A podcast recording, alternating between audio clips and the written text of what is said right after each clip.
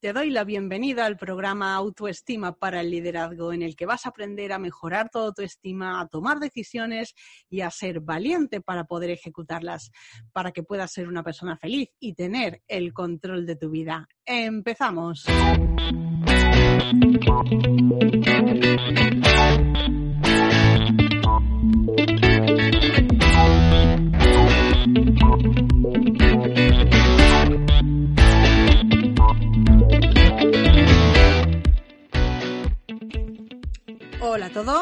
Bienvenidos una semana más al programa Autoestima para el Liderazgo. Hoy vengo con un tema que la verdad es que ocurre con mucha frecuencia, especialmente cuando empezamos con nuevas actividades y es que a veces aceptas una responsabilidad profesional para la que realmente no estás preparada. Bien, te puede faltar experiencia o quizás es un trabajo demasiado grande para el que necesitarías un equipo que no tienes. Entonces, por eso he llamado a este episodio Socorro donde me he metido. Porque es verdad que hasta que no estás dentro y lo estás viendo, al principio dices, venga, yo puedo, yo puedo, y, bueno, ese exceso de, confianza puede pasarte después eh, factura. Entonces, claro, cuando a ti te ofrecen un proyecto grande, pues hombre, hace muchísima ilusión, están confiando en ti, es una gran oportunidad y bien, todo esto es genial, pero la realidad es que a veces eh, pues te, te, faltan elementos. Como te he comentado antes, te puede faltar experiencia o bien puede ser un trabajo demasiado titánico que no puedas hacerlo tú sola, aunque realmente asumes que sí, porque claro, muchas veces a las empresas les interesa eh, contratarte a ti sola pagarte lo poquito que pides, porque muchas veces, eh, sobre todo si estás empezando, se pide poco por aquello de, conseguir el cliente y entonces, bueno, para ellos es un trabajo estupendo porque te pagan poco y solo eres tú, pero realmente te puedes ver un poquito eh, pues desbordada. Entonces, esto le ocurre mucho a las mujeres, eh, bueno, pues ser profesionales y ser súper exigentes con, con, ellas mismas y que se lanzan a proyectos en los que no han calculado realmente bien las consecuencias. Entonces, una de las cosas que puede ocurrir si te encuentras en esta situación es que te sientas sumamente incómoda porque necesitas tiempo para resolver ciertas cuestiones y bueno, como pues no lo tienes, al final lo que haces es que, que, trabajas un poco contra reloj y te están exigiendo pues resultados muy profesionales y a la vez muy rápidos, pero realmente no estás preparada.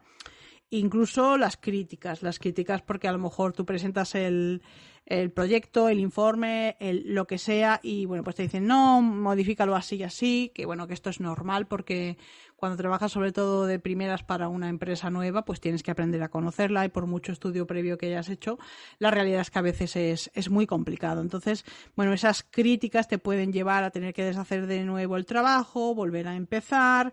y bueno, pues realmente eh, todo esto puede afectarte pues a nivel de autoestima. Entonces, eh, la pregunta en este caso sería, ¿qué puedes hacer en estas circunstancias? Entonces, lo ideal sería que tú valoraras todo esto antes de aceptar el proyecto.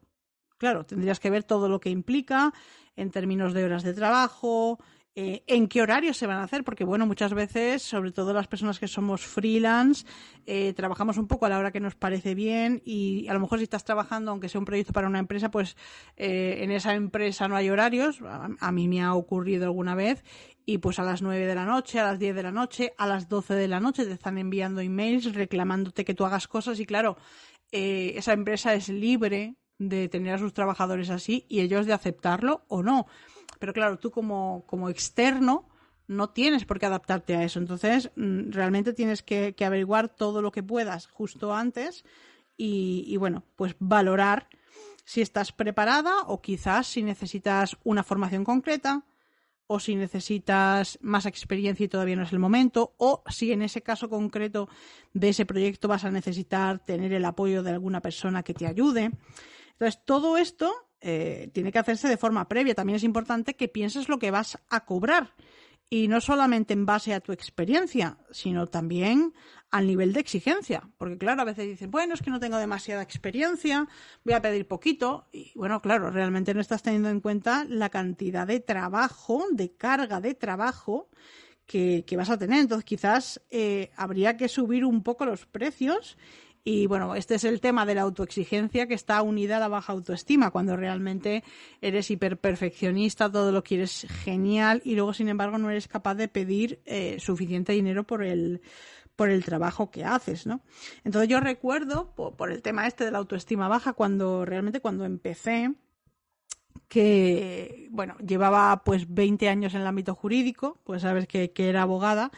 y bueno, pues eh, acababa de empezar en un nuevo negocio, entonces aunque no quieras, tu cerebro hace la comparación y claro, la vocecita del quién te crees tú que eres para hacer esto, pues voy a darte un tip muy bueno para cuando tú te veas en algo muy grande, que a lo mejor sea nuevo y realmente digas, venga, sí, yo quiero, porque te estoy comentando el caso a lo mejor de que te hayas metido en algo en lo que realmente no tendrías que estar porque es demasiado para ti, pero imagínate que, que sí, que estás preparada, pero que lo que te pasa es que tienes miedo y tienes ese, ese impostor adentro que te está diciendo que no, que no puedes. Bueno, pues en este caso lo que yo hice eh, para poder confirmar que, realmente mi trabajo era válido, eh, busqué a tres personas que quisieran recibir una consultoría gratuita y les pedí que me dieran a cambio pues eh, su, testimonio, su, su, opinión sobre cómo había sido el servicio. de manera que a ellos les salía gratis, ganaban la consultoría y yo ganaba la opinión. pues lo que ocurrió es que a la tercera persona dije, se ha acabado, se ha acabado porque claro, todo eso de porque yo trabajaba antes con, con, amigas, claro, al principio muchas veces empiezas trabajando con tus amigos, yo decía, claro, como las conozco, eh, realmente no tiene mucho mérito lo que estoy haciendo, porque solamente les doy buenos resultados porque las conozco. Entonces, claro, al trabajar con tres personas a las que no conocía de nada y que no me conocían a mí, me di cuenta de que no, de que realmente eso no era, no era una cuestión de que, de que fuera muy difícil o que yo no estuviera preparada. Era solamente mi, mi manera de pensar. Entonces, bueno, em, si quieres saber más sobre el tema de eh, bloqueos a la hora de, de, tomar decisiones y de conocer estrategias para poder vencerlo, te dejo el, el episodio número 91 de este propio podcast porque ahí vas a poder aprender estrategias para superar bloqueos en la toma de decisiones. Y ahora vamos a ir a la siguiente pregunta y es ¿qué hago si ya estoy dentro y no quiero seguir? Y bueno, pues aquí tienes eh, la opción de acabar el trabajo y de, hablar con la empresa y decirle, mira, que, que bueno, pues, pues has advertido que que este tipo de proyectos eh, pues no están dentro de los que en este momento te apetece realizar, lo puedes decir así, pues mira, yo prefiero llevar proyectos más pequeños porque me siento más cómoda, no sé, no es ninguna ofensa el, comentar esto.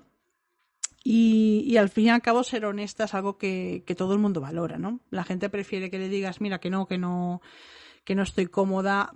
es que además estoy yo sola, si yo tuviera un equipo sería otra cosa, pues en el futuro cuando tenga un equipo podemos volver a hablar, ¿no? Entonces,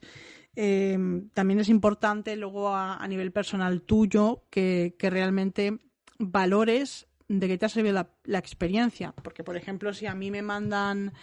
pues un email o, me mandan un WhatsApp a las 10 de la noche, pues, pues a mí no me gusta. Yo tengo horarios que se adapta a, mis biorritmos. Eh, yo soy mucho más activa por la mañana, a mí ya a las 8 o las 10 de la noche es que el cerebro no, no me da para pensar con toda la claridad que me gustaría y entonces pues no se trata de no atender a la gente, se trata de marcar tus propias normas, ¿no? Entonces por lo menos ya que estás dentro de una gran empresa, aprende qué es lo que te gusta y lo que no te gusta para que, bueno, pues cuando llegues al siguiente trabajo te puedas enfrentar en, en, otras condiciones. Y si también quieres aprender a tomar decisiones, a tener mejor autoestima, pues nada, te invito a que contactes conmigo porque sabes que tengo un programa de acompañamiento individualizado que da unos resultados buenísimos. Eh, puedes escuchar, por ejemplo, el episodio 100 del podcast, donde hablé con Sara y con Carmen y ellas contaron, bueno, cómo trabajaron conmigo en 2019, mm, superaron la pandemia y en 2020 y 2021 han estado generando muchísimo más dinero que en, que en los años anteriores. Y bueno, pues esto se debe a que ellas, teniendo capacidad y conocimientos, pues se atrevieron a dar los pasos necesarios para, para sacar sus cursos al mercado. Así que nada más por esta semana. Nos nos escuchamos la semana que viene. Hasta luego.